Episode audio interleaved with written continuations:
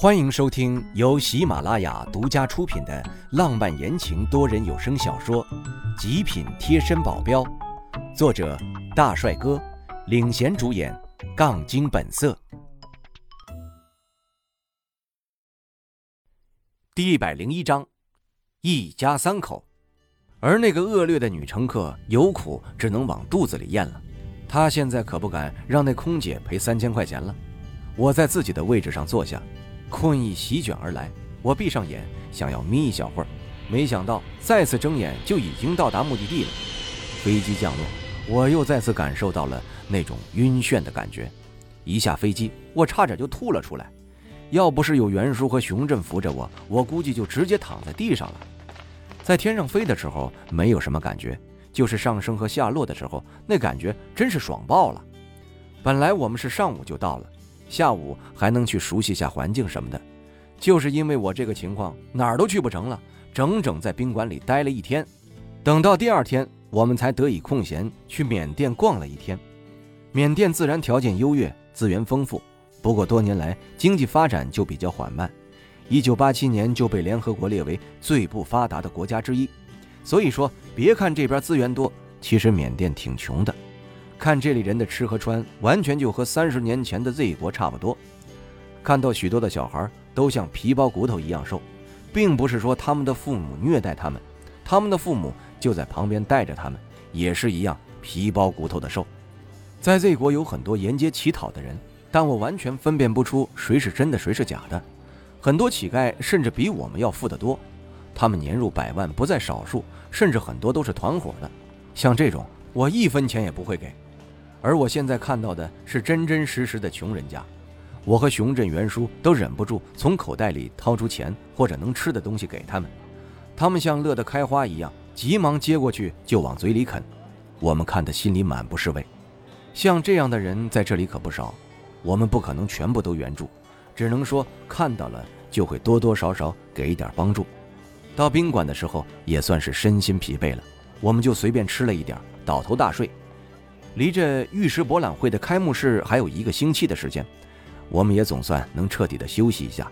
在异国他乡，我就当做是旅游了，在缅甸的其他地方逛一逛。但我不想带着袁叔这个死板的人和熊振这个不懂风趣的人。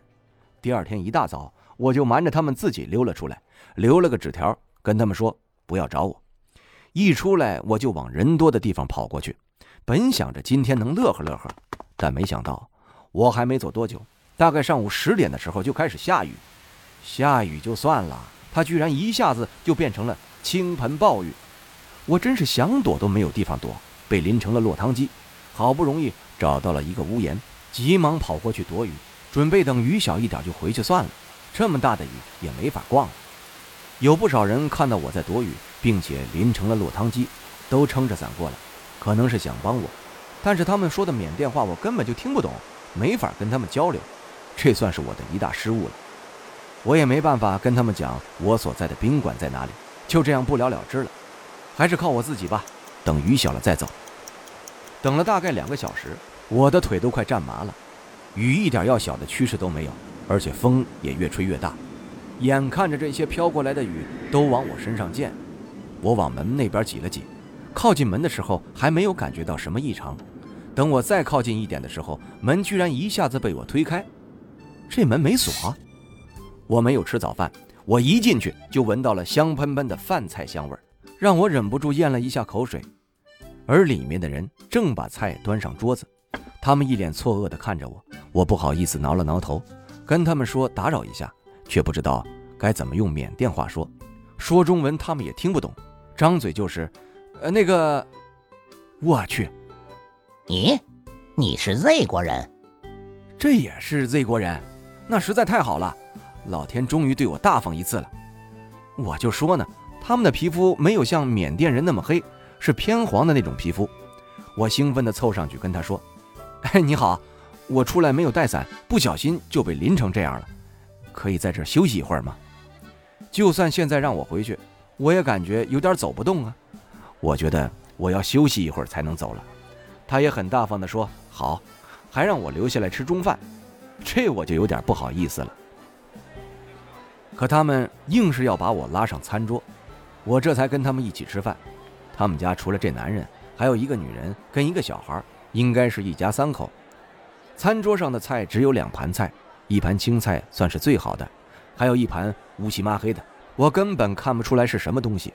我指了指，问他们，他们跟我说这是锅巴。我皱起眉头问他们，在缅甸生活似乎并不是很好，那为什么不回国呢？他们摇了摇头，没有跟我说话。但是吃饭到后面，我能感觉到那位太太，似乎是吃饭有点哽咽，这是在哭吗？我心里不好的念头升起来。果然，那名先生拿起旁边的纸递给了那名太太。我说了什么不该说的话吗？真恨不得拍自己一巴掌。后面的饭局就有点尴尬了。那名小孩大概也有十岁左右了，也挺懂事的。看见他妈妈哭了，就一直瞪着我。害得我连饭都嚼得不自在。等到下午三四点的时候，雨终于停了。我赶着这个时间回到宾馆，但是回到宾馆后，那一家人的身影一直在我脑子里挥之不去，总觉得他们身上有什么事情。到了半夜后，硬是想这个想的睡不着，干脆拿起古书来修炼了。现在就卡在二十九页巅峰那个地方，只要突破了，我就能跨过这个分水岭了。我深呼吸一口气，在床上打坐，运行着体内的气。等我一运行，我就发现这缅甸的气比江氏和冀省不知道高了多少倍，浓郁的我根本舍不得停下来，感觉一停下来就是浪费时间，有点后悔。我白天的时候居然出去了，这不是浪费资源吗？我像小孩吸奶水一样，孜孜不倦地把外面的气引入到自己体内。等到天亮起来，我睁眼睛一看。我的气比原来整整多了三分之一，这时我心里完全掀起了惊涛骇浪。我再运气感受一下，原来早就已经突破三十页了。我一晚上的时间直接飙升到三十三页，我 C 级了，从来没有过的事情，能不让我感觉到惊讶吗？有了这个发现，我白天就完全可以不用出门了，一分钟都不想多浪费时间，连吃饭的时间我都是赶紧赶忙的吃了。熊振和袁叔都是莫名其妙的看着我，不知道这么着急干嘛，而且每天吃完饭啥也不干，就待在宾馆的房间里。经常他们敲门，我都是听不见的，因为我停留在自己的意识中。他们老以为我要出事儿了，想撞门进来。好在我早就提醒他们，无论我房间有没有什么反应，都不要撞门进来。前面一两天是这样，后面他们就完全不管我了。而我发现后面的速度比第一天缓慢了很多。第一天跨过这个分水岭，到了三十三页之后，剩下的每一天只能前进一页，但这也不错了。一星期下来，就直接到了三十九页。我感觉到体内的气壮大了不止一倍，我也感觉到我快触摸到了 B 的门槛。这天就是开幕式了，我不得不离开自己的房间。我叹了口气，万分不舍地从宾馆里出来。我是特意选了开幕式附近那个宾馆入住的，所以走路还没有一会儿，我们就到了场地。这时人已经来了一大半，他们一个个的出示邀请函进去，我也跟他们一样出示了邀请函之后进去了。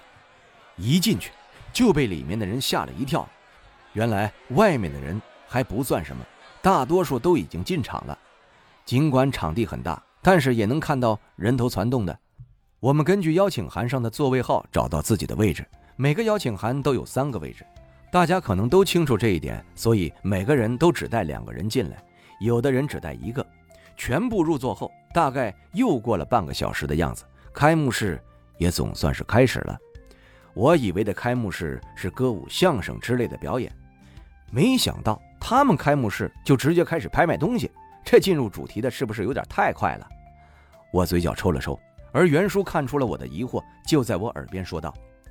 老大，开幕式只是慈善拍卖，拍卖的东西全部是由在场这些人提供的，然后拍卖所得到的钱全部会捐给有需要的人。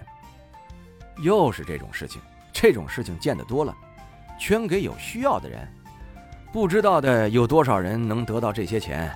估计大部分都被慈善机构的人给掏进腰包了吧？我摇头，这种事儿我可不想掺一脚。早知道是这样，我今天就不来了，还能待在宾馆里继续修炼呢。让袁叔跟熊振两人来就行了。我在座位上昏昏欲睡，并不是因为困，而是一种心理作用。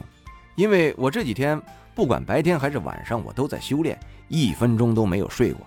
有这样一个机会，我还不如睡觉呢。没想到我这一睡，居然真的就睡着了。后面我是被一阵喧闹声给吵醒了。我睁开眼睛，怎么回事？怎么这么吵？听众朋友，本集已播讲完毕，感谢您的收听。